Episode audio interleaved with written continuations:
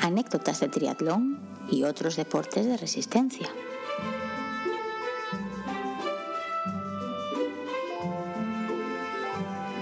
Bienvenidos y bienvenidas al nuevo episodio del podcast Anécdotas de triatlón y otros deportes de resistencia. Estoy aquí con Berto, que está en Gijón y a punto de marcharse de vacaciones durante dos semanas o algo así, y no tengo ni idea de a dónde. Así que dime, Berto, ¿a dónde te vas de vacaciones? Pues sí, a punto a punto porque marcho mañana. Estamos grabando aquí en el último momento antes de marchar. Eh, pues me voy, mira, me voy una semana a, la, a Francia, a la zona esta de la Riviera Francesa, a un, a un camping, bueno, a un camping, pero ni tengo autocaravana ni voy con tienda. Vamos a un bungalow de estos de un camping eh, que tiene bastante buena pinta, la verdad, porque no estaban nuestros planes irnos a un sitio así, pero, pero parece ser que igual son conocidísimos y yo es la primera vez que oigo de, hablar de ellos, que hay unos campings de una franquicia, una especie de franquicia que se llama Capfan, que son así como campings muy familiares y hostia, la verdad es que los hay en España y en Francia, no sé si en más sitios, me suena que Portugal también, es que tiene un montón de cosas, esto tiene un pedazo parque acuático dentro del camping, con toboganes, tienen toboganes para adultos, pero toboganes puros de parque acuático, de estos que son como un retrete, que es un embudo que te caes dentro de un agujero y cosas de estas. Pero, ah, espera un ¿A, dónde vais exactamente? ¿Cómo se llama el sitio? No el camping, no, el pueblo, ciudad o lo que sea. Eh, no lo sé, si te interesa mucho te lo puedo mirar. O sea, sé que es la zona esa, de la Riviera Francesa, pero no recuerdo exactamente cómo se llama el sitio porque no, no me sonaba, vamos. Entonces, sí, es, que, es que, a ver, nuestros planes eran, eh, queríamos pasar algunos días en Portaventura, porque estuvimos hace dos años, Olivia lo pasó muy bien, y entonces estuvimos buscando, claro, no vamos a estar una semana o diez días en Portaventura, entonces estuvimos buscando cosas que no estuvieran a más de tres o cuatro horas de Portaventura, para poder luego, antes de volver a casa, pasar por allí. Y encontramos esto. Y nada, estaremos una semana en el camping este y luego tres días en Portaventura. y, y bueno, comparada en San Sebastián, bueno, en Irún, para ser exactos, a la ida y a la vuelta probablemente en La Rioja, porque si no, meterse ocho horas de coche para ir y ocho para volver, Olivia no lo soporta. No, bueno, pues si, tenemos oyentes por esas zonas, que te asalten si quieren, que vayan a buscarte.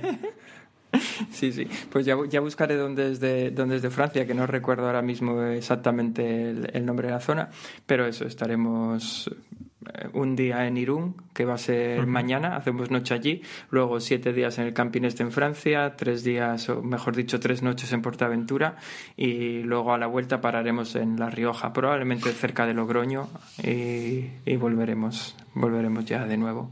Sí, al final son unos 11 días, me parece en total que salen, o 12. Ya, no, no está mal. Pues nada, que lo paséis bien. Sí, sí, esa, esa es la intención. De hecho, ¿qué? Venga. No, iba a decir, nos despedimos aquí ya.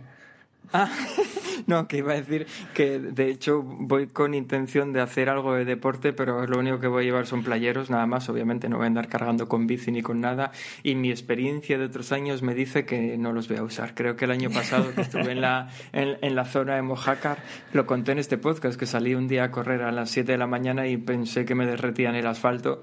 Entonces. Es que, es que yo flipo, porque estoy saliendo aquí por las mañanas a correr a las seis y media de la mañana, que estamos a 16, 17 grados, menos, menos, posiblemente entre 15, 16 grados, y ya vuelvo con unas sudadas, pero corriendo a ritmo suave, ¿eh? que flipas.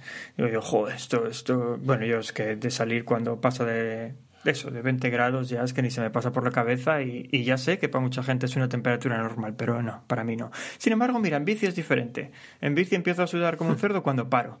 Pero mira, en la bici vas bien a esa velocidad. Pega el aire y eso y eh, te, refrescas. Te da el fresquillo.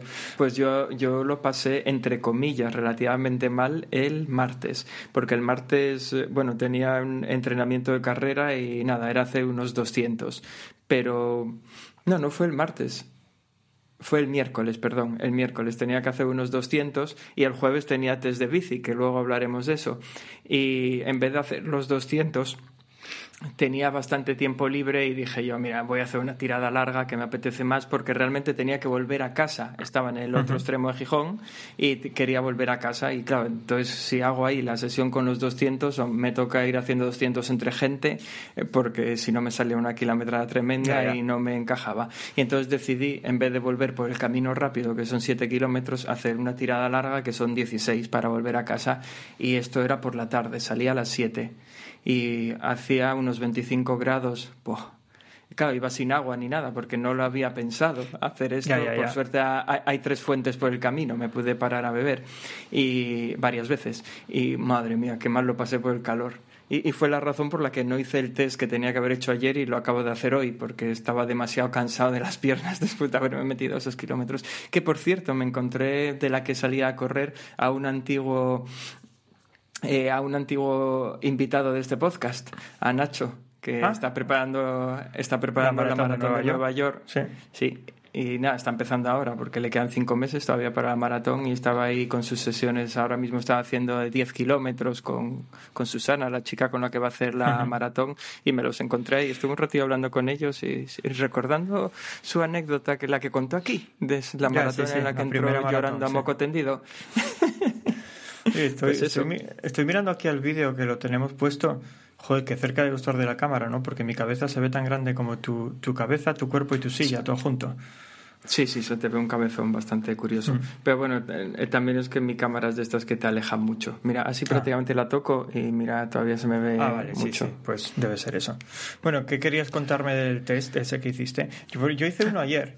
Eh, y por ah, pues primera luego vez. Comparamos, luego comparamos resultados. Por, por, primera No, ah, me salieron 200 vatios a mí. Por primera vez desde que hago test de FTP. A ver, ya sabía que iba a pasar. Lo bajé.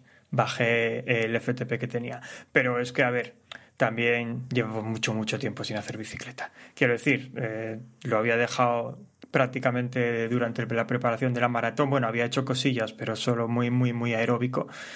Y, ya lo había notado estos días. Llevo un mes más o menos haciendo cosas y yo ya notaba que eso no era mi FTP ni de coña. A ver, tengo que reconocer que podría haberme esforzado un poco más.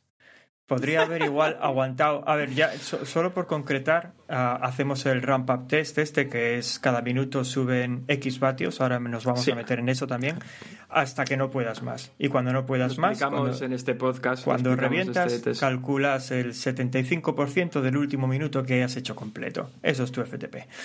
Pues la, la cosa es que podría, yo creo que podría haber aguantado otro minuto. Pero la aplicación que estaba utilizando es un poco así hace dos cosas que, son muy psicológicas. Uno, te pinta de morado cuál, cuál es el intervalo que tienes que superar para superar tu FTP actual. Pero otra es que a medida que estás haciendo el test, te da la estimación ya de cuál es tu FTP. Y yo vi que ya, ya eran 200. Y dije, ¿puedo aguantar un minuto más? Y me dije, puede que sí, pero es que las sesiones que van a venir a partir de ahora se me van a hacer durísimas, porque yo es lo que estoy notando estos días. puede que mi FTP, vale, que hice un poco de trampa y que sean más 210 que 200, no lo sé, pero es que no, no tengo ahora mismo la capacidad física, no, mental, psíquica como para hacer series a, los intervalos que me tocan si hago eso. Así que hice un poquito de trampa. Pero ah, de ahí también te quería preguntar algo a ti, porque también hay otra razón por la que mi FTP bajó, que es que yo hasta ahora seguía el protocolo de Swift. Y el protocolo de Swift, además de que te hace un calentamiento, pero después y después del calentamiento empiezas en los 100 vatios y cada minuto te sube 20 eh, vatios, si no me equivoco. Sí. Esta vez hice por primera vez el test siguiendo el protocolo de Purple Patch mucho más duro. No hay comparación. El calentamiento. El calentamiento es un calentamiento muy serio, es un calentamiento con ya varias subidas a zona 5 eh, durante un minuto y así vamos, que cuando llegas a empezar el test las piernas ya te están diciendo no quiero seguir haciendo esto. Pero además, lo más complicado de todo es que te sube la potencia un 6% cada minuto. Eso si tienes, si dejas que te lo controle el rodillo. Si lo haces tú a mano, son 15 vatios. Mucho más duro con 15 vatios que con 20, no hay comparación. Porque claro, estás mucho más tiempo ahí sufriendo como un perro. Entonces yo creo que esas dos cosas fueron lo que más llevaron a que bajara el FTP. Ellos, ellos dicen que lo hacen así porque el resultado que se obtiene es más real, que los saltos de 20 son demasiado grandes y que al final la gente acaba con un FTP superior al que le corresponde. Yo personalmente creo que 5, 10, 15 vatios en un FTP no van a ninguna parte porque cada día estás te sientes de forma diferente. Entonces, no creo pues que Pues yo, mira, eh, yo hice el test siguiendo el protocolo Swift, es decir, un calentamiento de unos 15 minutos hice, pero relativamente suave, solo por entrar en, en calor, y luego empecé subiendo de 20 en 20 partiendo de los 100 vatios y llegué a aguanté unos 20 segundos de los 300 vatios. Por eso calculé que mi FTP ahora se ha quedado en 212, que es exactamente lo mismo que tenía hasta ahora. Es bastante curioso que sea exactamente lo mismo, porque eh, pero también es cierto que puedes pensar, entonces no has mejorado nada. No, sí que mejoré y de hecho mejoré un montón porque el último test lo hice hace un año y me salió tan sumamente mal que me había salido un FTP de unos 180 vatios que ni siquiera lo actualicé. Seguí marcando el 212 y seguí entrenando como si mi FTP fuera 212, que de hecho fue sugerencia tuya porque decías, es imposible que tengas un FTP tan bajo. Ya, es que en aquel pues momento llevabas mucho tiempo sin hacer bis y aquello era, era absurdo. Por cierto, acabo de hacerle el cálculo y en teoría deberías poner 210, no 212.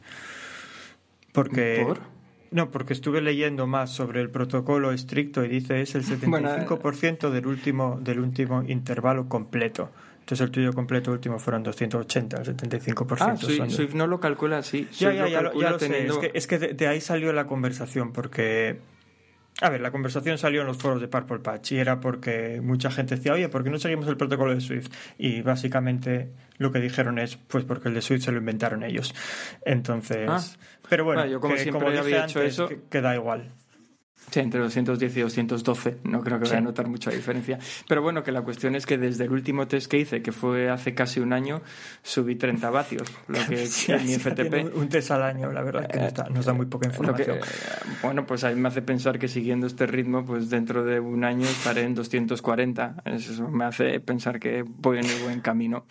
Pero, pero eso que se me hizo, la verdad es que pensé que iba a sacar bastante más FTP, no te voy a engañar, porque los entrenamientos que hago últimamente no me cuestan casi trabajo. Y yo recuerdo que otras veces estos entrenamientos me costaban mucho más trabajo de lo que me están costando ahora. Así que supuse que habría mejorado y que me iba a salir un FTP mayor, pero yo te puedo decir que que cuando paré es porque ya no podía más. O sea, no, mira que lo intenté porque quería llegar a los 320 vatios y no, no, o sea, los 320 en un minuto, ¿eh? Ah, pero hay, Hay, hay, otra cosa que se diferencia también del protocolo de Swift al que seguí yo, que en este caso es al contrario, te podría haber ayudado a ti, que es que ellos dicen que en el último intervalo, cuando ya no puedas más, ponte de pie y aguanta todo lo que puedas. Mientras que en Swift te dicen que tienes que hacer el test entero sentado. Eh, eso sé si tú lo haces, pero Sí, sí, yo, no, yo lo hice entero sentado, pero es curioso porque la vez que hice 180 lo hice hasta poniéndome de pie. O sea, no podía, no podía más. Por eso digo que me salió muy mal. Esta vez sí, esta vez luché mentalmente con no ponerme de pie porque encima como, como ahora ya no tengo Swift y lo hago con la tablet, tengo que ir dándole para subir la potencia. Y claro, como me queda ahí a 10 centímetros del manillar, decía yo, me tendré que poner de pie para darle. Pero no, conseguí no engañarme y me puse de pie solo para parar. Cuando ya iba una cadencia en la que no podía mover las piernas. Intenté ponerme de pie a ver si daba la última pedalada y ni así. Vamos. No, e-, eso es otra cosa que a mí me da que pensar que. A ver, que yo fue. Esta vez psicológicamente. A ver, es verdad que está pasando muchísimo calor, ¿eh? Y eso también me, me agotó. Pero fue muy psicológico, porque yo cuando acabé todavía tenía una cadencia de 90. Digo yo, me vas a decir que no puedo, no puedo bajar un poco la cadencia y seguir tirando. Pero bueno, no sé.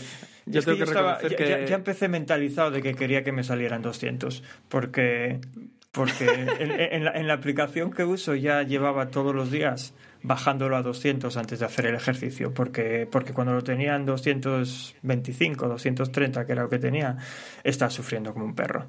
Entonces ya llevaba yo bajándolo a 200 dos o tres semanas. Entonces creo que ya me, convencí de que tenía que salir ese número. Vamos, que pues no valió para nada antes que hice, es a lo que voy. Eh, yo la verdad es que creo que el test, en mi caso, realmente es bastante fiable. Por las últimas tiradas que hice en exterior, quiero decir, los últimos puertos, el puerto. Bueno, claro, es que todavía no lo conté en la crónica de, de, de la. de de la gran fondo de los Oscos, pero el puerto este que me llevó una hora a subir y tal, mi sensación es que eh, está bien el test, que esa es la potencia que puedo mover durante una hora y tal. También te digo que si tengo que hacer un test en rodillo intentando sacar una hora 212 vatios, no lo hago ni de coña, creo yo. Pero bueno, es que en rodillo es demasiado duro eso. Nah, yo creo que sí. Es que si no, ese es el test que deberías hacer. Quiero decir, a ver, vamos a solo una cosa, porque hay mucha discusión, esto se va a ir muy largo, ¿eh? esto es la introducción.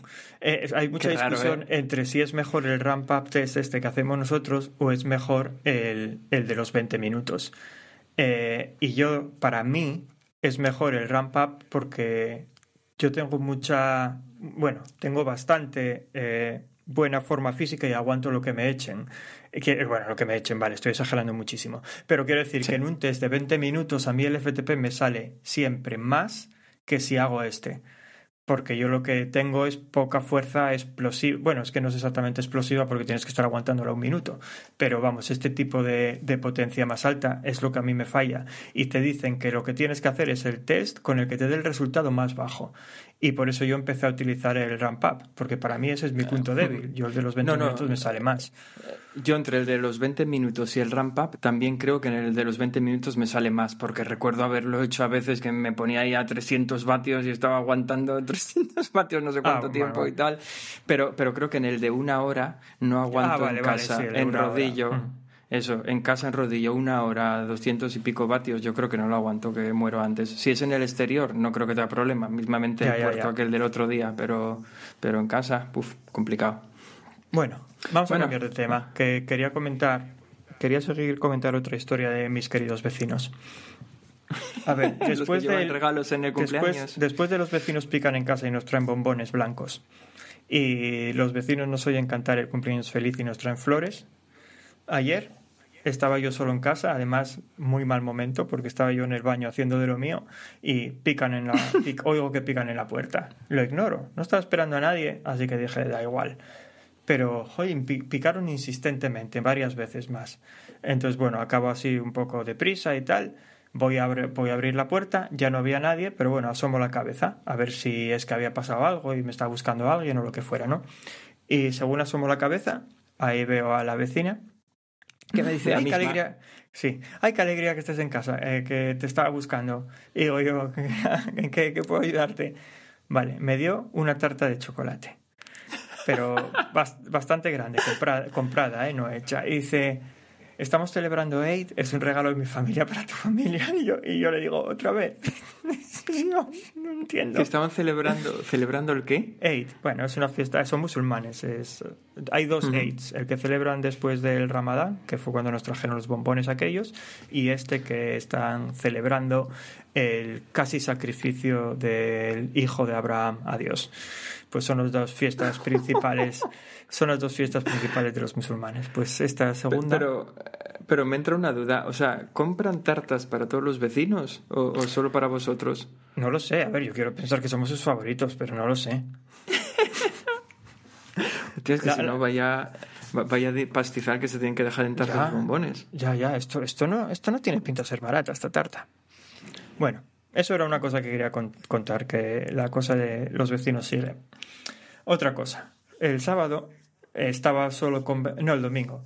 Estaba solo con Vega y, y le pregunté que si quería ir a la piscina, me dijo que sí y allí nos fuimos los dos a la piscina, ¿no? Es una piscina, esto es importante. Bueno, hay dos. Mira, eh, perdona, perdona que te interrumpa porque ahora hablas de esto y cuando acabes tú te voy a contar también una, una historia de la piscina con Olivia.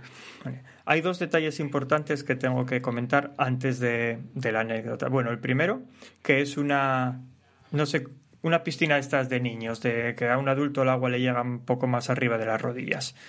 Eh, y tiene dos toboganes. Eso es una cosa que hay que saber para entender la anécdota. La otra, tengo el pelo bastante largo, tengo la barba bastante larga ahora mismo, exactamente, a ver, Sí, pareces un, vagabundo. E, e, es un puño, exactamente, de larga.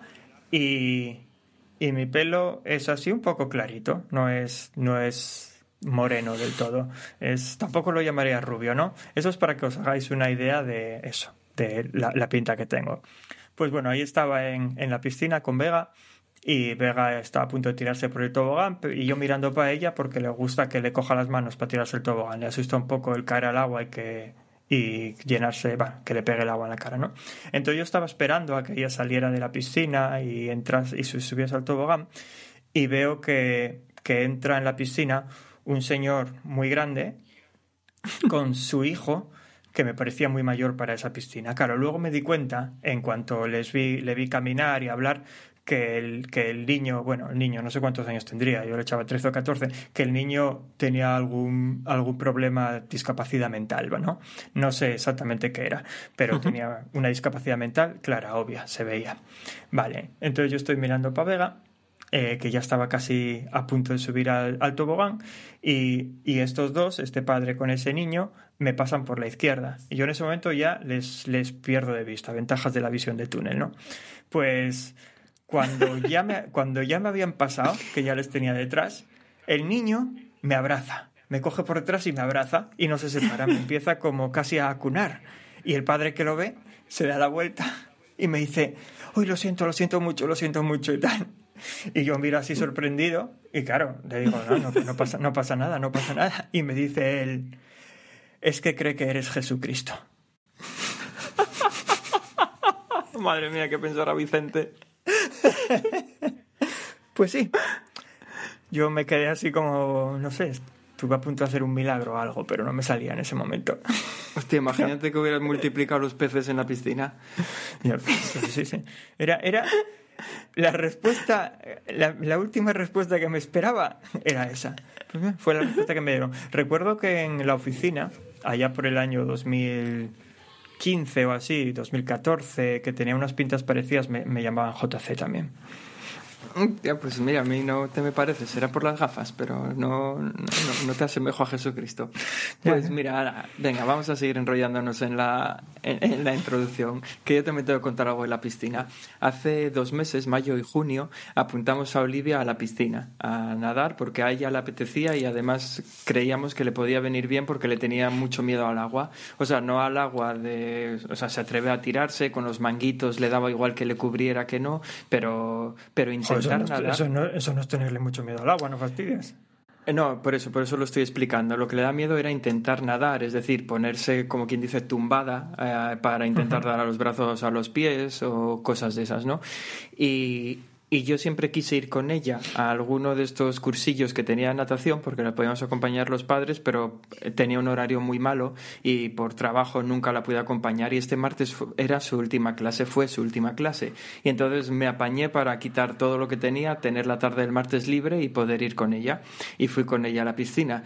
Y estuvieron ya nada más, ya llevaba mucho tiempo Lidia diciéndome que ahora se atrevía a hacer de todo, que se tiraba en la piscina grande, que no sé qué y tal. Y ya nada más llegar empieza a decirle la monitora, Sandra se llamaba, Sandra, Sandra, vamos a la piscina grande, vamos a la piscina grande. Y dice ella, ah, ¿quieres ir a la grande? Pues venga, vamos. Y le da un churro, se subía, primero se lo ponía debajo de los brazos, luego como a caballito, y andaba por la piscina grande, que pues por ahí dando pies. Y yo la estaba viendo y, y, la chica los soltaba y les hacía hacer media piscina, como unos 10, 15 metros, dando pies. Y yo estaba mirando para ella y pensaba, esta guaja muy rápido para dar para ir solo con los pies. O sea, iba solo con los pies, iba como un motorín, todo, y se movía rapidísimo. dije yo, no, debe ser la percepción desde fuera que me engaña. Y bueno, estuvieron haciendo ahí sus pijadas y sus juegos en la piscina grande, luego pasaban a la pequeña para intentar meter la cabeza y cosas de esas y tal.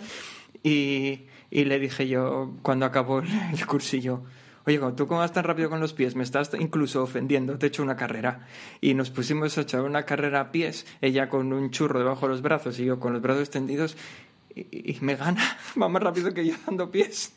O sea, que yo sé que los pies son mi debilidad, que solo me falta ir para atrás cuando voy dando pies, pero, pero es que va, no voy a decir que me gana porque cuando vi que ella me iba a ganar, entonces me puse en plan serio y dije, a mí una niña de cinco años no me gana. Y entonces me puse a dar con mucha gana y acabé adelantándola, pero, pero que va dando pies como si no costara una velocidad que flipas. Vamos. pero es que yo creo que la flexibilidad que tiene Olivia, quiero decir, es casi como llevar aletas eso, la flexibilidad que tiene en el tobillo y vamos, tú y yo vamos como con un ancla, nuestros pies parecen una L. No sé, no sé, a mí me flipó lo rápido que iba. De hecho, estoy ofendido desde entonces. Dije yo, joder, es que cuando aprenda a hacer los brazos van a dar más rápido que yo. no lo dudes, pero es bueno, ¿no? Que las nuevas generaciones nos superen. No, a mí me da rabia. A ver, a mí que me supere cuando tenga 15 o 16 años lo veo bien, pero con 5 o 6 eh, yo tengo que ser su ejemplo, no ella el mío. En fin, nada, ya veremos, ya me arreglaré para que no nade bien, aunque tenga que hacer las guadillas. Sí, esa es mi especialidad. Bueno, ¿qué? ¿Alguna cosa más para la intro o nos vamos a las No, yo, secciones? yo creo que ya podemos arrancar. Vale, anda, venga, recuerda rápido las redes sociales, que hace mucho que no lo hacemos. Uf, y tanto, no me acuerdo. Pero si no las usamos, ¿para qué las quieren? A ver, Ya, si queréis.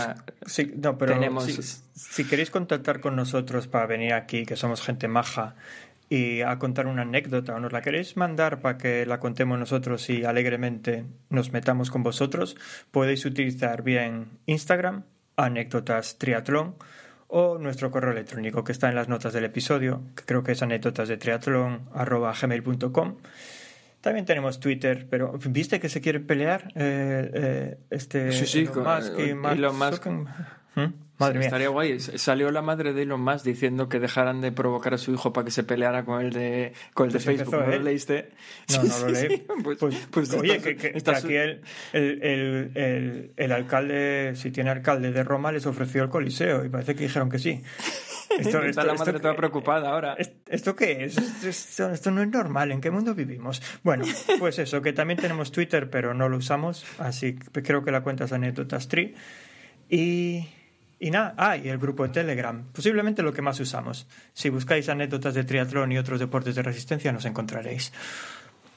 Perfecto. Y dicho eso, voy a darle al botón del destino. Como sabéis, es esta entidad digital que controla nuestras vidas, para bien y para mal. Y él nos dirá a qué sección nos dirigiremos hoy. Que me da que hoy solo va a haber dos también, pero bueno, veremos a ver.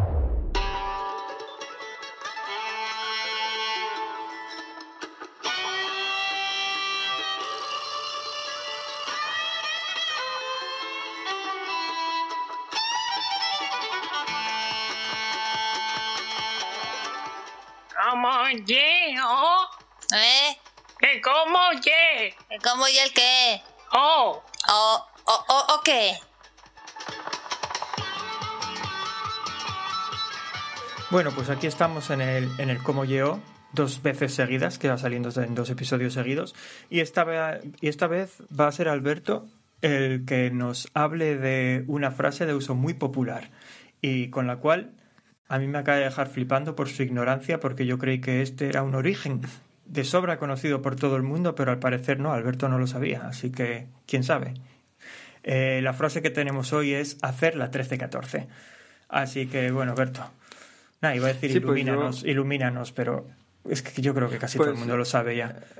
Pues Tú yo tengo a ver, que hiciste bien reconocer... que por lo menos te inventaste otro, te inventaste otro que dices que encontraste por ahí, otro posible origen. Entonces le podemos dar un poco de vidilla a esto.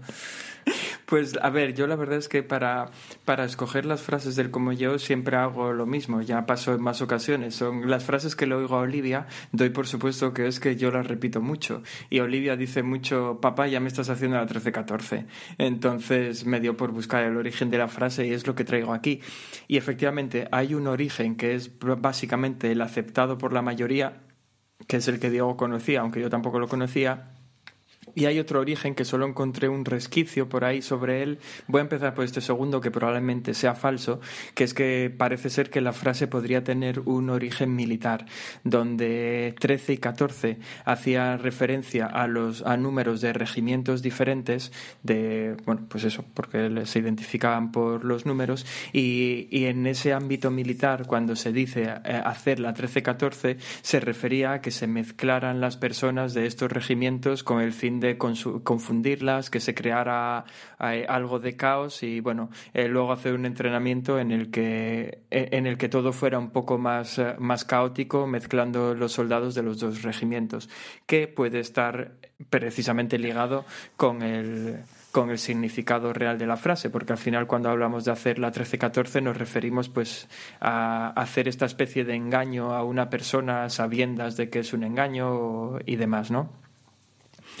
Y luego Nada, el no otro origen y luego eh, el otro A ver, dime, dime, qué, dime qué ejército era ese. ¿Y de, qué, Luego me y de dices qué- tú. y de qué país era? ¿Era país español? Venga, luego me dices tú en qué taller de coche surgió la frase y de qué coches eran y Ah, si eran españoles eso, o no. eso- eso es fácil. Vale, porque efectivamente la otra acepción que parece la más aceptada, porque he encontrado bastantes referencias, por lo menos cuatro o cinco, a esta acepción, hace referencia al mundo de los mecánicos de automóviles. Parece ser que es una frase que nació en los talleres de coches eh, como novatada a los aprendices que, que estaban en los talleres, que era que básicamente el el que no era aprendiz, digamos el senior que estaba en el taller, pues le pedía al aprendiz que le trajera una llave eh, del 1314, numerada con el 1314, una llave inglesa. Y pa- parece ser que esa llave no existe porque todas las llaves realmente están numeradas de un número par a un número impar. Es decir, existe la 1011, la 1213, la 1415, pero no existe la 1314. Entonces, si no era muy avispado Pero- el novato, espera, pues podía una- tirarse horas. Eso no se llama llave inglesa, ¿no? La llave inglesa es la de rosca. Sí, eh, efectivamente, es una llave a secas. Una llave de esas de llave, llave- tuercas. llave fija. Sí, eso, llave fija, pues eso, de 13-14. Y si el aprendiz o la persona novata pues no era muy avispado, pues podía tirarse horas buscando esa llave de- mientras los demás se reían de él, básicamente, que es de lo que se tratan las novatadas. Y sí, pues parece ser que, según Diego, esto es mundialmente conocido por todo el mundo e incluso Diego nos puede decir en qué taller surgió. Venga, ilumínanos. Eso, Jesucristo. Es que, es que eso también lo sabe todo el mundo. Fue en un taller de Pamplona, que era Talleres Manolito, los talleres más bonitos. Fue ahí donde se empezó a gastar esa broma, pero bueno, luego se extendió porque el Manolito este era conocido en todas partes, vamos. Era una franquicia, taller Manolito, ¿no? Sí. Vale, pues eso, pues eh, yo la verdad es que en mi día a día utilizo bastante esta frase y prueba de ello es que la utiliza también mi hija, pero vamos allá, Diego, ¿cómo aplicarías esto? ¿Cómo lo llevarías al ámbito deportivo? Ay, es que no lo, no lo pensé. Eh, voy a dejar que, que nos pongas tú un ejemplo primero mientras pienso, porque es que, claro, normalmente cuando hacemos esta sección sé que tenemos después que, que dar un ejemplo de cómo llevar a los deportes de resistencia. Y mientras, y mientras tú hablas, yo no escucho. Yo simplemente pienso cuál va a ser el ejemplo que voy a poner. Pero claro, esta vez mientras tú hablabas, yo estaba pensando en una chorrada de talleres Manolito. Y no me dio tiempo a pensar en. No me dio tiempo a pensar en un ejemplo. Así que empieza tú, que yo te ignoro, y pienso yo en algún ejemplo mientras tanto. Pues a mí se me ocurre simplemente pues en una, en una quedada de un grupo de entrenamiento o algo así, el famoso no te preocupes, ven con nosotros que vamos a ir suave y al final ya sabes que realmente ni vas a ir suave ni nada y al pobre que está un poco más bajo de forma lo llevas ahogado con el gancho todo el rato, pues para mí eso es un buen ejemplo de me habéis hecho la 13-14. Ah, es un poco cogido con calzador, ¿eh? Porque. ¿Y si la intención, pues yo- es, ¿y si la intención es ir suave? Lo que pasa es que la definición. De, mira, en la anécdota vamos a hablar de eso. Porque ahí el problema puede ser que la definición de suave sea muy diferente para cada persona. Entonces. Yo ahí lo entendería más si te dicen no vamos a dejar nadie atrás y luego todos aceleran y te dejan atrás. Vale, ahí sí, que no te esperen. También se me ocurre, en- aunque todo subjetivo, ¿no? En el. No, no, va- vamos a salir a hacer una ruta en bici. No, no os preocupéis, vamos a subir, vamos a coger este desvío, que hay un puertecillo de nada y enseguida llegamos y luego te encuentras esas rampas con ese hormigón rayado, que hay que ser cabrón, ¿eh? Para poner un millón hormigón de ese rayado que tienen el 20%, pues igual también le estás haciendo la 13-14 a alguien. A mí me la colaron así una vez. Con, no, no, ven- vente por aquí que hay una cuestina al final. una cuestina, había hormigón de ese rayado. Lo peor es cuando me la cuela el Garmin, que me hace a 13-14 un cacharro. Eso sí que es peor. Pero bueno. Ya, no, mira, ahora ya, ya tengo yo un buen ejemplo de hacer la 13-14, la que me hicieron a mí en la, en la maratón de Londres. Cuando iba contigo y, y la señora aquella me dio, me dio la gominola con laxante, pues ahí me hicieron, ahí me hicieron la 13-14. Ella me dijo, toma, toma, toma vida, come esta gominola que vas a ir mucho mejor para el resto de la carrera. Y luego ahí tuve que pararme a, a expulsar la gominola. Pues eso, eso es hacer la 13-14. Que, de- debía ser como Ah, la. ah, ah, como- más, espera, espera. más. Debía ser como la bruja de Hansel y Gretel, ¿eh? La señora esa. Igual, igual. Más. Otro, otro que me hizo una vez la 13-14, Alberto, aquí presente, cuando me dijo, cómprate estos Hoka que son muy buenos para correr. y luego aquello hacía un daño que no se podía correr con ellos. Ala, otra vez, la 13-14. Menos mal que ahí se la devolví, porque luego se los revendí estando defectuosos. Sí, la verdad es que ahí me hiciste tú a mí la 13-14, porque, porque te, ya, te pagué por ellos más de lo que costaban casi ya por aquel entonces. O sea, no por aquel entonces, pero como me los diste un año más tarde. Sí, eso sí. Pagaste más de lo que costaban cuando los recibiste. Eso. Y encima, bueno, mira, te, tengo que decir que son los que uso ahora para caminar. Entonces, que para eso son muy cómodos. Así que dentro de cabe los, los sigo aprovechando. Pero sí, sí, ahí fue una 13-14 por partida doble, aunque la mía fue sin mala fe y con la tuya no estoy seguro. Luego, luego yo ahora me vienen a la cabeza también eh, momentos en los que me intentaron hacer la 13-14, pero bueno, a veces, aunque no siempre, mi, austi mi, a, mi, aus mi austicia, no, mi astucia me salva de estas circunstancias, como cuando el Gordinflas insistió en que, en, en, que, en que yo fuera a aquel campamento que estaba organizando y luego me enteré de que me quería para que organizase yo las, las carreras, o sea, los entrenamientos de carrera a pie pues eso es hacer la 13-14 también. El, no, hombre, ven, que lo vamos a pasar muy bien. Y luego lo que quería era alguien para que trabajase gratis allí. Pues sí, mira, eso, eso, es, ese sí que es un buen ejemplo de, de hacer la 13-14, porque eso es un engaño en, en, toda regla. Bueno, a ver, y... ese señor, ese señor gordito, a mí me hizo la 13-14 desde el día que le conocí, cuando me dijo, vente a la piscina que te voy a hacer una prueba para ver cómo nadas. Lo primero que hago es, llego a la piscina y me dice, eh, tienes, tienes que pagar también lo mío, ¿eh? Para ir a la piscina. O sea, ya lo primero me hizo pagarle el que él pudiera entrar en la piscina. Y luego cuando llegamos a la piscina me dice, oye, en esta piscina no está permitido, todo esto ya lo conté, pero bueno, en esta piscina no está permitido venir con monitor, así que que no parezca que te estoy, que te estoy como ayudando y tal, ¿vale? ¿Esto qué es? Y luego me dice que me va a llevar a, a, a hacer una prueba de bici, me mete en su casa con la bad bike aquella que tenía y, y, a correr por una carretera llena de tráfico. Es que, madre mía, es que ese hombre me hizo la 13-14. Pero sí. ¿por, qué me, ¿por qué me hablas de él, Alberto? ¿Qué quieres, amargarme? Pues eso, que sí, que hacer la 13-14 claramente es que te la meten doblada y ahí... El... ahora, ahora que vas a buscar el significado de esa expresión también. no, no, no, que va. Que no vamos a elevar el tono del podcast, pero eso que sí, que hacer la 13-14 es una expresión tan popular que creo que se puede aplicar en, en multitud de casos. Sí, y hasta aquí pero... como yo, a no ser que quieras añadir alguna cosa más. No, no, pues mira que no se me había ocurrido nada y todo lo que salió después. Pues venga, vamos a la siguiente sección, que se nos va el día. No. ¿En serio? Hello, I'm pleased to meet you. My name's Conductor Jack. I'll need to take your tickets as you ride on down the track. The engineer is stoking coal, the engine spouting steam. Bueno, pues nos vamos ahora en serio, donde una vez más vamos a faltar a nuestra palabra, porque habíamos dicho en el último capítulo, a, a, de hecho lo había dicho a, yo. A tu palabra. Eso, va a faltar mi palabra porque en el último capítulo, cuando estuvo aquí Tony hablándonos de cómo era volver a hacer deporte, yo comenté que en el siguiente capítulo haría una crónica de la Oscos Gran Fondo, la última marcha cicloturista que hice. Este es el próximo capítulo, este es el momento de hablar de, de esa crónica, pero no. Vamos a hablar de otra cosa porque a Diego le ha dado por salir en bici en grupo, que hacía mucho que no lo hacía y encima volvió al muro de Box Hill con unas pendientes del, no sé, el 80% puede ser. O más. Y, y entonces Diego nos quiere contar cómo fue eso, porque además se ha comprometido con un, con un chico que salió con él, hola chico, que no sé cómo te llamas, espero que estés escuchando esto, a que iba a contar esa historia. Así bueno, que, a ver, ala, a Diego. Ver, tanto como comprometido, le dije que la iba a contar, pero primero tengo que decir que, a ver, lo de faltar a nuestra palabra, y quiero decir, lo de tú faltar a tu palabra también pasa por tomar decisiones unilaterales. ¿vale? Sin comentar con nadie dijiste, el próximo episodio vamos a hablar de esto. Mal, mal. Bueno, a lo que íbamos. Bueno, más o menos ya os puso Berto aquí en contexto.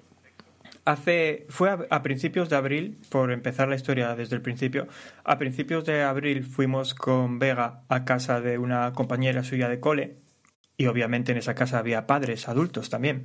Y lo- una de las primeras cosas que me llamó la atención es que, es que tenían un par de bicicletas colgadas de la pared. Eso lo Entonces- contaste aquí, ¿no? Que hiciste amistad con esa persona diciendo, eh, andas en Ah, bici. es- Ah, eso no me acuerdo, pero pu- puede que sí. Entonces, para no referirme a él todo el rato como el papá de la compañera de cole de Vega, porque esto uf, se haría muy largo, voy a darle un nombre. Vamos a llamarle Iván. Que puede que sea Iván o puede que no. pero supuestamente Iván. Pues la cosa es que de aquella ya hablamos de quedar para salir algún día en bici. Yo le comenté que mejor en mayo. Espera, t- Sí. tengo una duda, perdona. El supuesto Iván es español, habla español. Bueno, si Ah, es la persona es, que va a es- escuchar el podcast. es supuestamente colombiano. Ah, o sea, es- uy, Iván no suena muy colombiano, ¿eh? Ah, Es que todo supuesto aquí. ¿Quieres que te dé su supuesta dirección y su supuesto teléfono? No, ¿verdad? Pues bueno, la, cosa es que la cosa es que quedamos en, en que íbamos a salir algún día en bici y tal. Y, y yo es lo único que le había dicho, mejor en mayo, que en abril estoy, tengo a finales de abril la maratón de Londres y ahora estoy enfocado en esto. Bueno, pues al final fue más o menos a, primeros de junio cuando, cuando me dijo de, quedar, pero esa semana era cuando estaban aquí los padres de Lu y Tony y le dije, nada, vamos a esperar una semana más y, y quedamos. Y quedamos. Y entonces la semana que salimos fue, eh, bueno, este último fin de semana pasado y fuimos a, y fuimos a Box Hill. Me suena, perdona que igual me equivoco, no, pero me suena que cuando hablaste de eh, que había estado en casa y hablasteis de bici, que el tipo este andaba bastante, ¿no? Ah, hace años sí, o sea, él, vamos, hacía rutas que yo ni soñarlas, de 200 kilómetros y cosas así. Yo recuerdo decirle, yo lo máximo que hice nunca fueron 170 o 180 una vez y creí morir. Eh, de hecho, eh, ahora no sé si en broma en serio, pero está hablando de ir a Cambridge y volver, que son 250 kilómetros. Yo le dije, yo voy a Cambridge y vuelvo, vuelvo en tren. Pero, oye, que una ruta de 125 no, no está mal. Pero bueno, la cosa es que la cosa es que al final quedamos para quedar el sábado pasado y sábado o domingo. Sí, el sábado, para quedar el sábado pasado y la idea era ir en boxing. Él ya me comentó que iba a avisar también a, a unos amigos, vaya jaleo con los amigos, claro. Eran, casi todos hablaban español, todos menos uno. A mí no me salía. Todo el mundo estaba hablando español, pues yo a ese hombre le hablaba en español también. Y de vez en cuando me decía, no te entiendo. Pero, pero la cosa es que él también hablaba algo de español, pero claro, supongo que español aprendido, no sé dónde era. Al final, como soy malísimo para las caras, yo me tuve que quedar con el de rojo no habla español. Fue, fue, la, idea, fue la idea que se quedó en mi cabeza. Si otro día va vestido de otro color, yo le veo, le hablo español, hasta que me diga no te entiendo. Bueno, la cosa es que lo primero que pasó, mis dudas, mis dudas eh, metafísicas antes de quedar con esta gente, ¿no? A ver, si voy a quedar con alguien en bici, yo debería decirle que veo mal. Porque puede que en cualquier momento se produzca un accidente porque yo no vi algo, ¿no? Pero por otra parte, si se lo digo, le puedo meter... Hay dos opciones aquí. Una, que le metan un compromiso, que piense que tiene que estar cuidándome como si fuera mi guía y tal, y nada más lejos de la realidad. No me gustaría eso, ni, ni, ni es lo que espero contando esto. Pero hay otra posibilidad también, que es que me diga, bueno, ¿y si lo dejamos para otro día? ¿O para otro año? Entonces, claro, ¿qué hice? Utilicé la táctica cobarde. Se lo dije cuando ya estábamos subidos en la bicicleta de camino a Box Hill. Dije, ¿ahora qué va a hacer? Ya está perdido, ya está perdido, ya no puede hacer nada. Y entonces ahí fue cuando le conté, porque yo en serio, sí, ahora hablando en serio, a ver, aquí ya lo conté más veces, la visión de túnel que tengo es bastante cerrada. Perdí casi un 90% de visión periférica, que vamos, que viene a decir que solo veo lo que tengo justo delante. Entonces, baches o incluso aceras, cosas así, no, no, no las veo bien. Y, pero eso, eso está muy bien que pase ahora, porque si no, no os estaría hablando hoy de esto, no habría anécdotas. Y a ver, vaya por delante que conseguí ocultarlo casi todo. Así que si al final supuestamente Iván escucha esto, se enterará de cosas que no se enteró por durante la ruta. Pero voy a O sea, empezar por el- espera, eh, déjame, solo por curiosidad. O sea, después de contar todo esto y lo que vayas a contar y demás, ¿tienes la intención de volver a salir con el supuesto Iván colombiano o piensas que esto ya va a decir No, "Este no, a, y no? a- a- a eso, a eso precisamente iba ahora. Que voy a empezar por el final. El final es, fue que, vamos, me fue muchísimo mejor de lo que esperaba. A ver, en serio, yo creí que iba a tener más problemas. Como dijo Alberto eh, en la introducción, volví a salir con gente, no sé qué y tal. A ver, al salir con gente o sin gente no era lo que me preocupaba para mí, pero yo llevaba muchísimo tiempo sin salir en bici con tráfico. Quiero decir, por Londres sí, por Londres me muevo en bici con la Fixie, pero es diferente. El tráfico de ciudad es muy diferente. Pero yo con la bici de carretera o con la cabra subo a entrenar a Richmond y en Richmond no hay tráfico. O sea, a ver, hay algo de tráfico, pero es muy poco. Está prácticamente todo el parque Ya. cortado al tráfico. Es más fácil estrellarte contra un ciervo que contra un coche. Es- eso es, eso es. El señor ciervo que me saludó aquella vez cuando le pasé tan cerca de los cuernos. Pero la cosa es que, claro, a mí lo que me asustaba de todo esto no, no era la gente, era el tráfico, el volver a salir en tráfico. Y tengo que decir que no, que la experiencia mucho mejor, muchísimo mejor de lo que me esperaba. Eh, y de si volver a salir con ellos o no, eso lo tendrán que decidir ellos, no, no yo. Yo lo que le dije a lo que le dije a Iván es que de salir todos los fines de semana para mí es mucho. Entre otras cosas porque también el fin de semana, algún fin de semana aprovecho para hacer tiradas largas, entonces yo en tal caso, corriendo quiero decir, entonces yo en tal caso alternaría un fin de para correr, otro fin de para bici y cosas así, ¿no? Eso es el final de la historia. Ahora volvamos al, volvamos al principio. Eh, hasta Boxhill, yo diría que todo muy bien. O sea, solo hubo un par de cosas que me pasaron. Eh, una, que yo llevaba, bueno, Alberto, tú lo conoces, la bolsa esta que llevo detrás en el sillín con herramientas. Eh, esa bolsa amarilla toda rota, esa vino conmigo de España hace ya 10 años y en España la utilicé dos. ¿no? Los velcros ya no están como era, como estaban al principio. ¿no?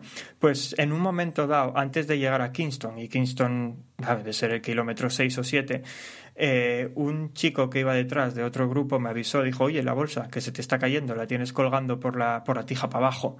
Y dije, ah, sí. Y entonces, cuando llegamos a un semáforo, eh, me paré. Es un sitio en el que hay que cruzar el semáforo como si fuéramos peatones. Vamos, ba- bajamos de la bici y cruzamos. Es la única zona en la que hay que hacer eso.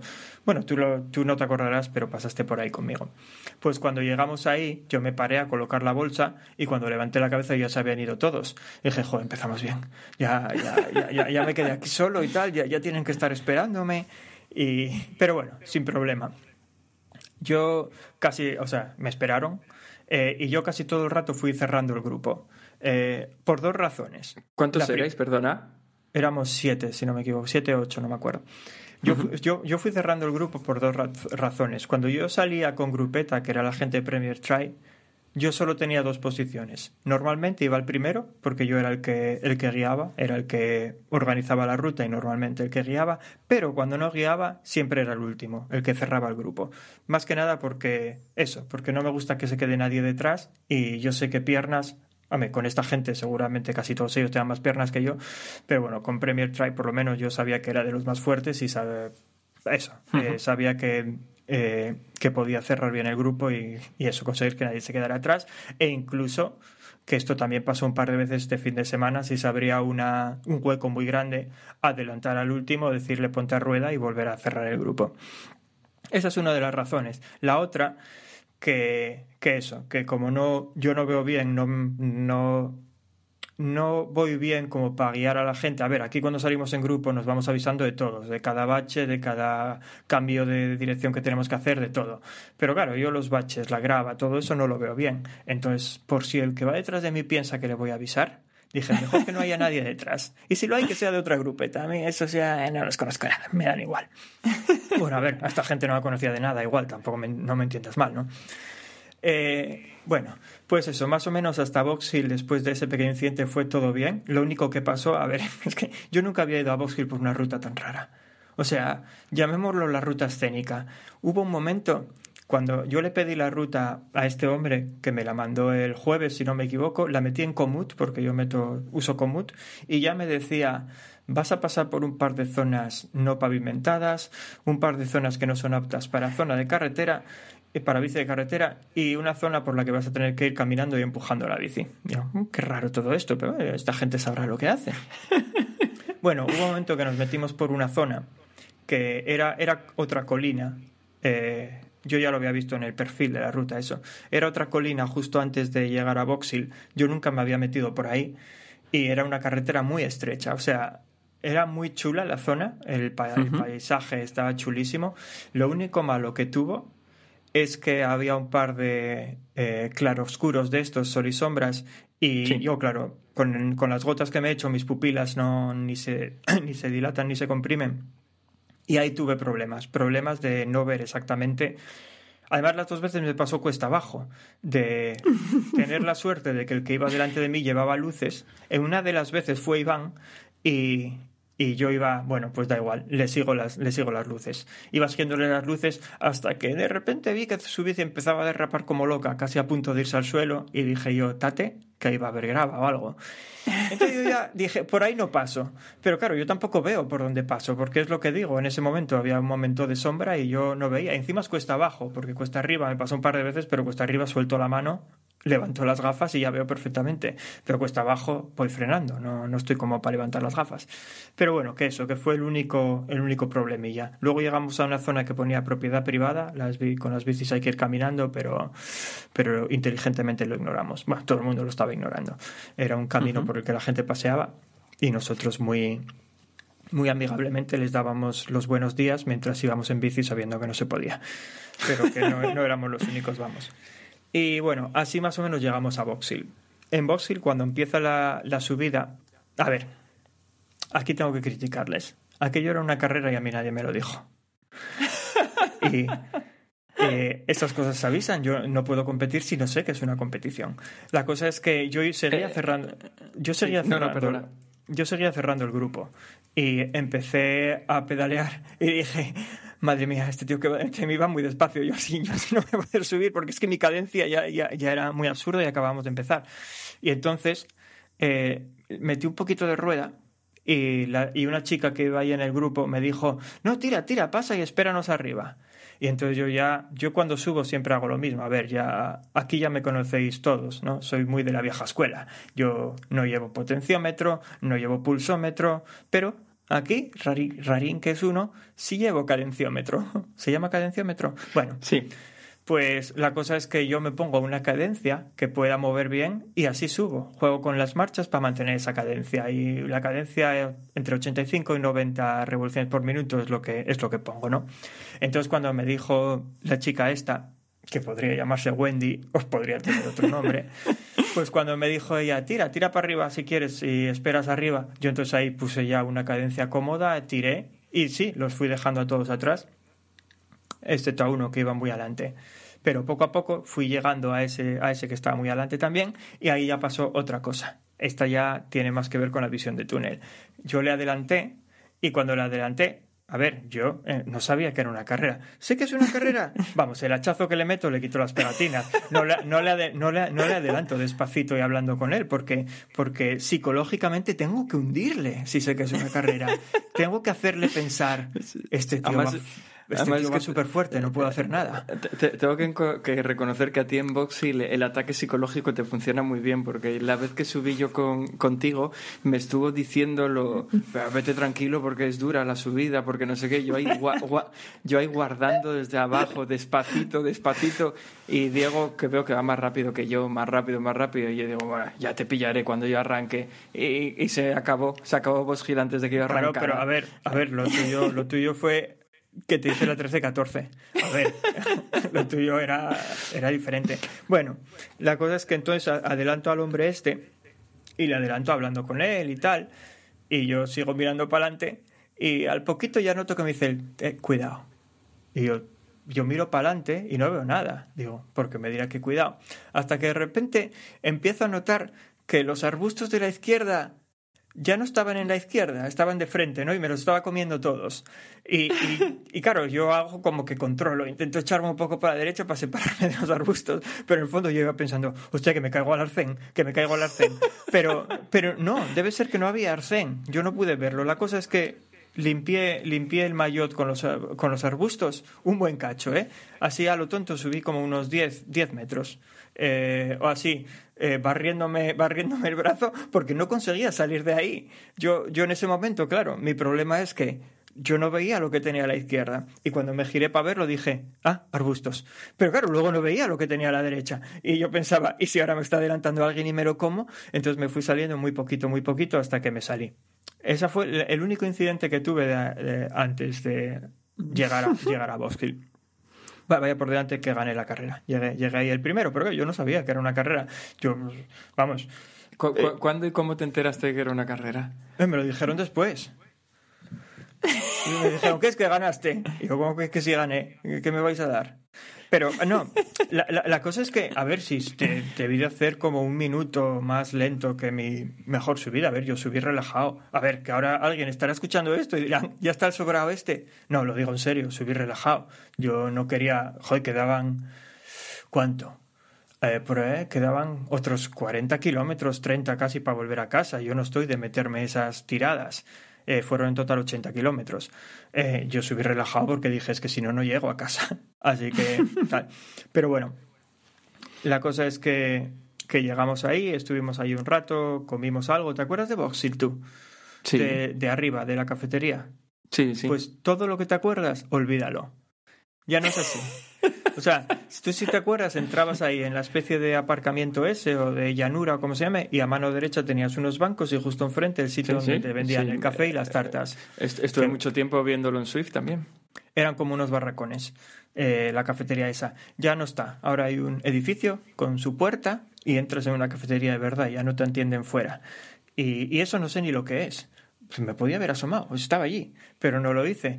Yo lo noté cuando en un momento le dije a alguien, ¿no vais a comprar un café y tarta? Y señalé para los barracones esos. Y entonces él me cogió la mano, apuntó para el otro lado y dijo, sí, allí. Pero es que lo curioso de todo es que luego hablé con un par de ellos que no sabían que antes no estaban ahí. Dije yo, joder, qué viejo soy. Claro, luego lo estuve pensando, la última vez que subí a Box Hill fue en el año 2018. Ya, ya llovió, ¿eh? Ya llovió. casi fue cuando subí yo.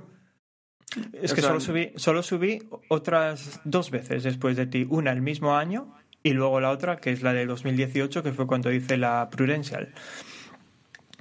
Ah, y otra cosa, que antes hablé de que hacía mucho que no salía a carretera. La última vez que había salido a, en carretera había sido en el año, luego lo miré en el año 2019. hacía cuatro años ya. Yo a ellos les dije tres, mira, hacía cuatro que no, que no salía con la bici a tráfico abierto. Pero venga, que empieza la parte divertida, la vuelta. La vuelta ya, ya no fue como la ida. Yo a la ida fui muy bien, genial. A la vuelta, no. Ahí ya pasaron más cosillas. Tres, para ser exactos.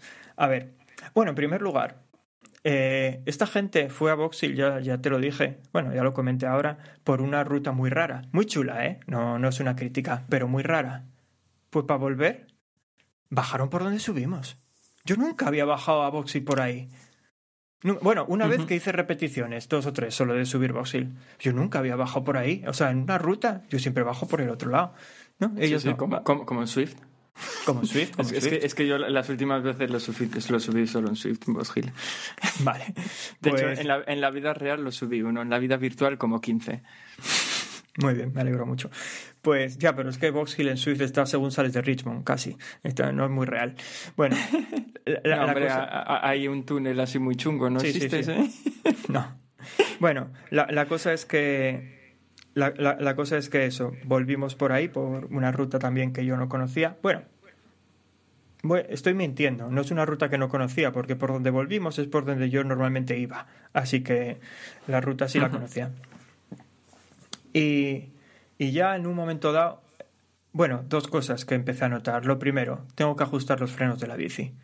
O sea, no es normal que para conseguir que la bici perdiera velocidad bajando Box tuviera que apretar tanto las manos que sentía que me iban a reventar los dedos. Acabé con una ampolla que, que vamos, no- madre, nunca había tenido una ampolla tan grande en un dedo y fue prácticamente de, de las partes cuesta abajo de ir, de ir frenando como un loco. O sea, Dije yo, o sea, no te vale con ponerte lo difícil ya viendo poco, sino que además te pones trabas técnicas también. No, pero es que eso no lo sabía. Joder, yo, yo antes de salir, o sea, el día antes, ajusté la bici y todo. La engrasé, la- todo perfecto, la dejé perfecta.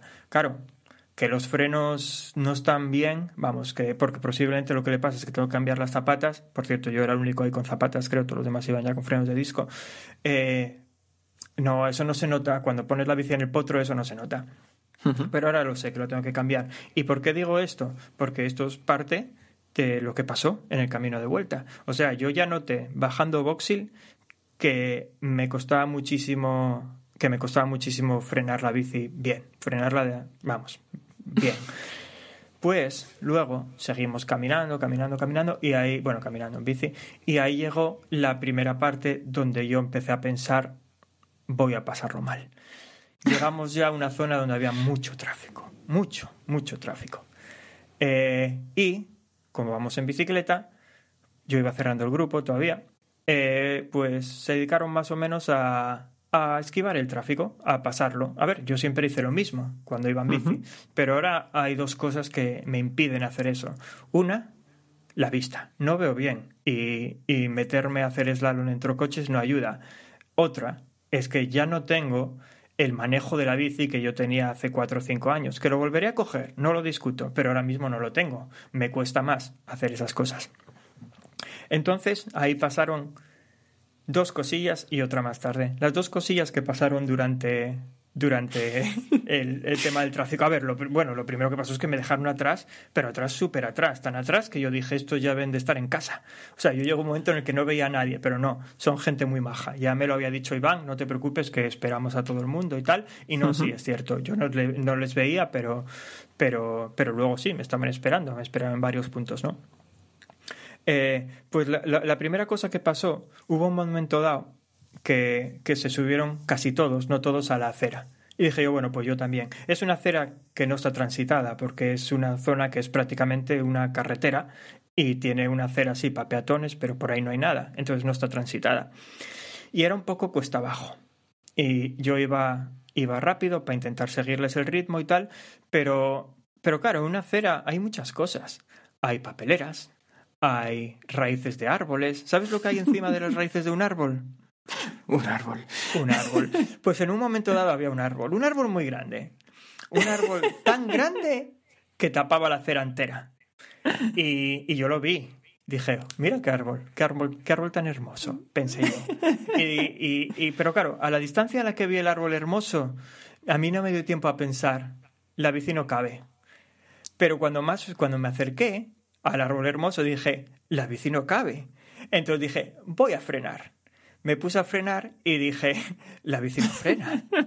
Entonces ya conseguí frenarla mucho, mucho, mucho, mucho. Pero en el último momento tuve que girarme, proteger la bici con mi cuerpo y estrellar el hombro y estrellar el hombro contra el árbol. Que cuando llegué a casa y me quité el maillot, me dijo Lucía, ¿qué son esas marcas tan raras que tienes en el, en el, en el hombro? Ay, si yo te contara. Bueno, pues ahí ya fue el primer percance. Tuve que autoestrellarme, porque fue adrede, claro, contra un árbol porque no había hueco en la acera para pasar con la bici y yo no tuve tiempo para frenar esa bici. Ese fue una combinación de problemas. Por una parte, la bici no frenando bien y por otra, la vista. A mí tardé mucho en darme cuenta que no había hueco para la bici, ¿no? Eso fue uno. El segundo, hubo un momento dado en el que íbamos, íbamos entre, bueno, como puedes ir por ciudad, así que esto es exactamente lo mismo que hago por ciudad, ¿no? Entre el coche y una acera.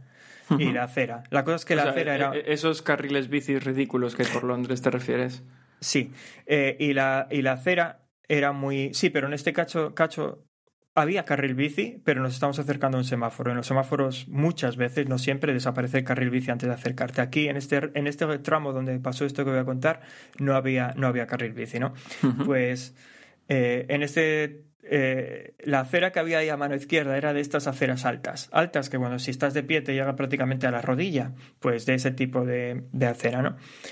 y yo no vi que había una alcantarilla delante de mí. Entonces, en ese momento, la bici dijo, voy a ver qué pasa si meto la rueda aquí, a ver qué se siente. Y entonces la bici entró en la alcantarilla y yo me fui un poquito, un poquito, un poquito de lado. Un poquito. Lo justo como para que la acera fuera tan alta que la rueda chocó con la acera y yo así en tipo dibujo animado me empecé a caer de lado. Que a ver, que no, me, que, que no, que no me pasó nada. O sea, no me pasó nada. Es que casi ni me caí. Porque claro, la acera era tan alta que sujetaba la Eh, bici. eh, esa era la duda, te caíste hacia el lado de la acera. Hacia el lado de la acera, sí. Lo malo es que había otro ciclista detrás. Yo no le había visto. Y yo cuando estaba descalándome, porque claro, fue tan absurdo que no me descalé. Yo me caí así, con la escala puesta, y cuando me estaba descalando, miro para atrás y me dice un chico, ¿estás bien? Este no era, no era de los nuestros, era un, un señor, un chico desconocido, llamémoslo ciclista anónimo, que podría llamarse anónimo o no. Bueno, pues la cosa es que aquí anónimo me dice, ¿estás bien? Digo yo, sí, sí, una caída de lo más estúpido. Dice, sí, sí, ya lo vi. bueno, entonces me subo a la acera y justo en la esquina me estaba esperando uno de los chicos de la grupeta. Que yo no le dije nada. Le di las gracias por esperarme. Dije, si no lo vio, ¿para qué se lo voy a decir, no? Entonces yo no dije nada, yo azorré. Yo dije, venga, yo sigo. Y seguimos. Y ahí vino el último perca- percance de todos. Eh, hubo un momento, es que este, este fue bueno, es que este fue muy bueno. Muy bueno por lo absurdo de la situación. Tú no te acordarás de la zona, pero también estuviste. Hay un momento cuando ya estás llegando, bueno, justo cuando llegas a Kingston, que hay una glorieta y de esa glorieta sales a un carril bici. Ese carril bici es un carril bici asqueroso. O sea, yo ya lo odiaba antes de saber que yo veía mal, porque es un carril bici súper estrecho. A la derecha tienes un peldaño muy alto, porque te separa ese, ese peldaño, por llamarlo de alguna forma, te separa de la carretera, y por la izquierda vienen caminando los peatones.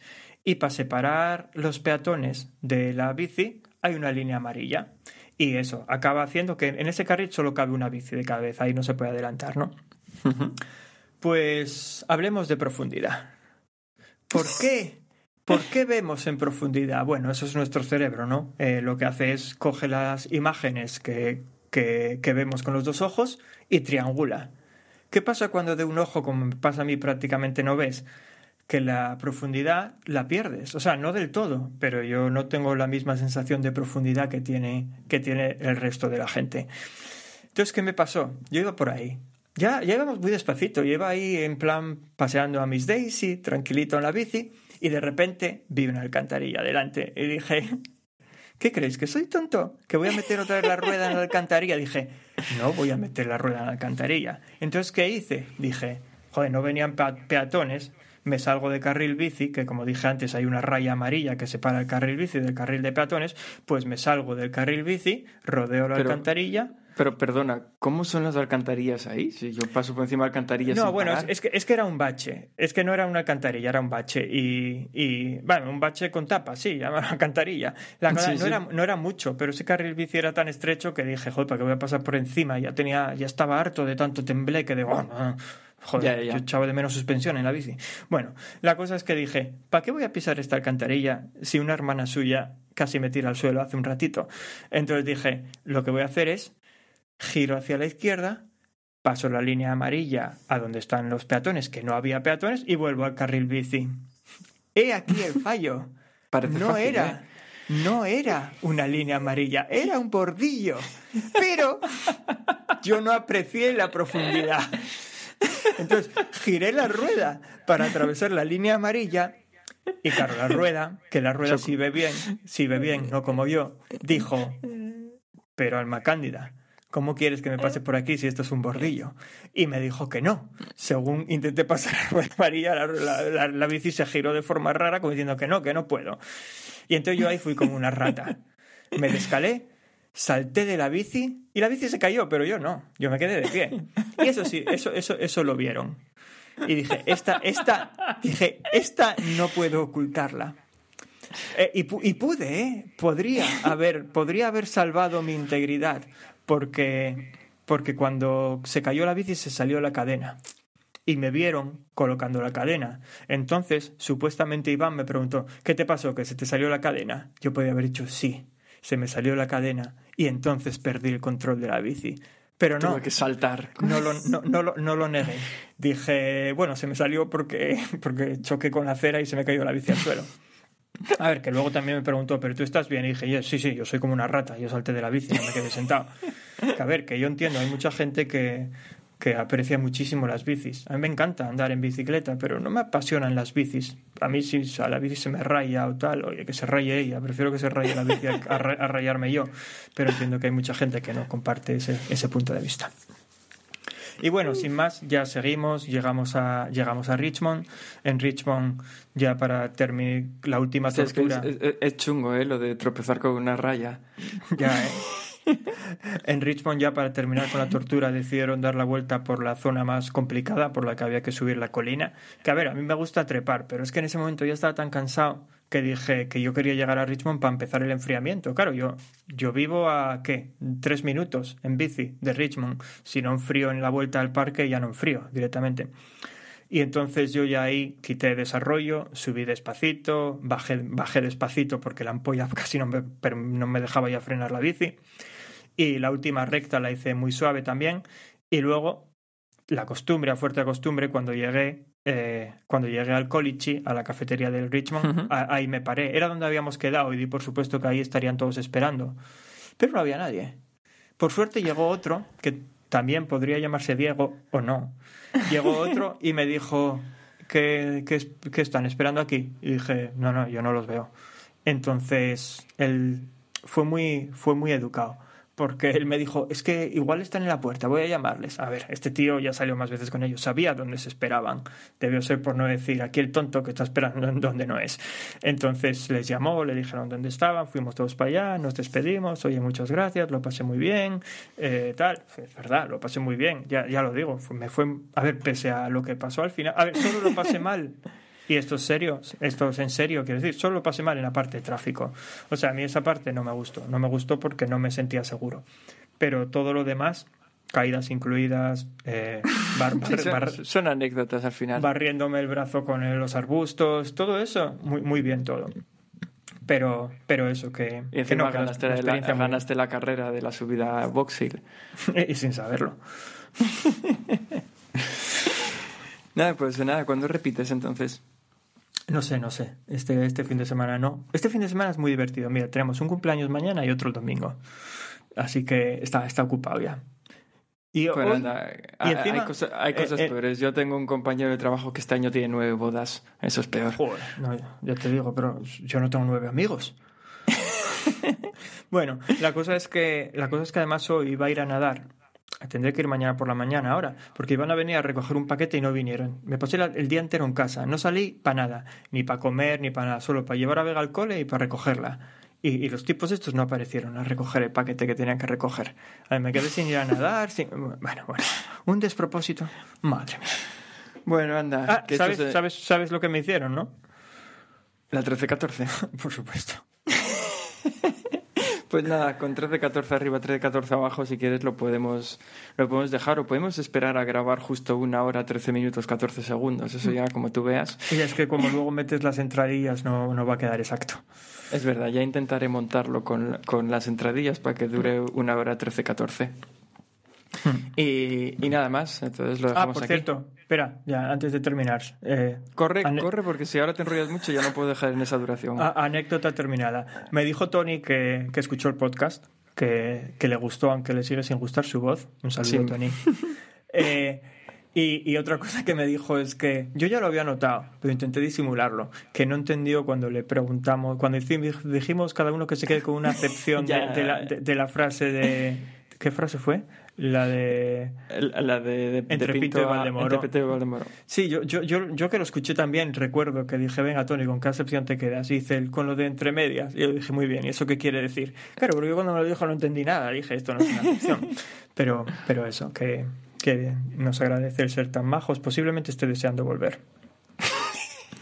Bueno, anda, pues eh, nos vamos con, con la música a otra parte. Eh, lo dejamos hoy por, por aquí. Y nada, dentro de 15 días, después de mis vacaciones, ahí tirándome por toboganes y por montañas rusas, pues volveremos en 15 días.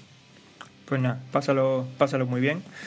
Y a todos los que nos escucháis, nada, como siempre, un saludo y recordad, sed buenos, huid de Yolanda y que Vicente os bendiga. Hasta luego. Chao.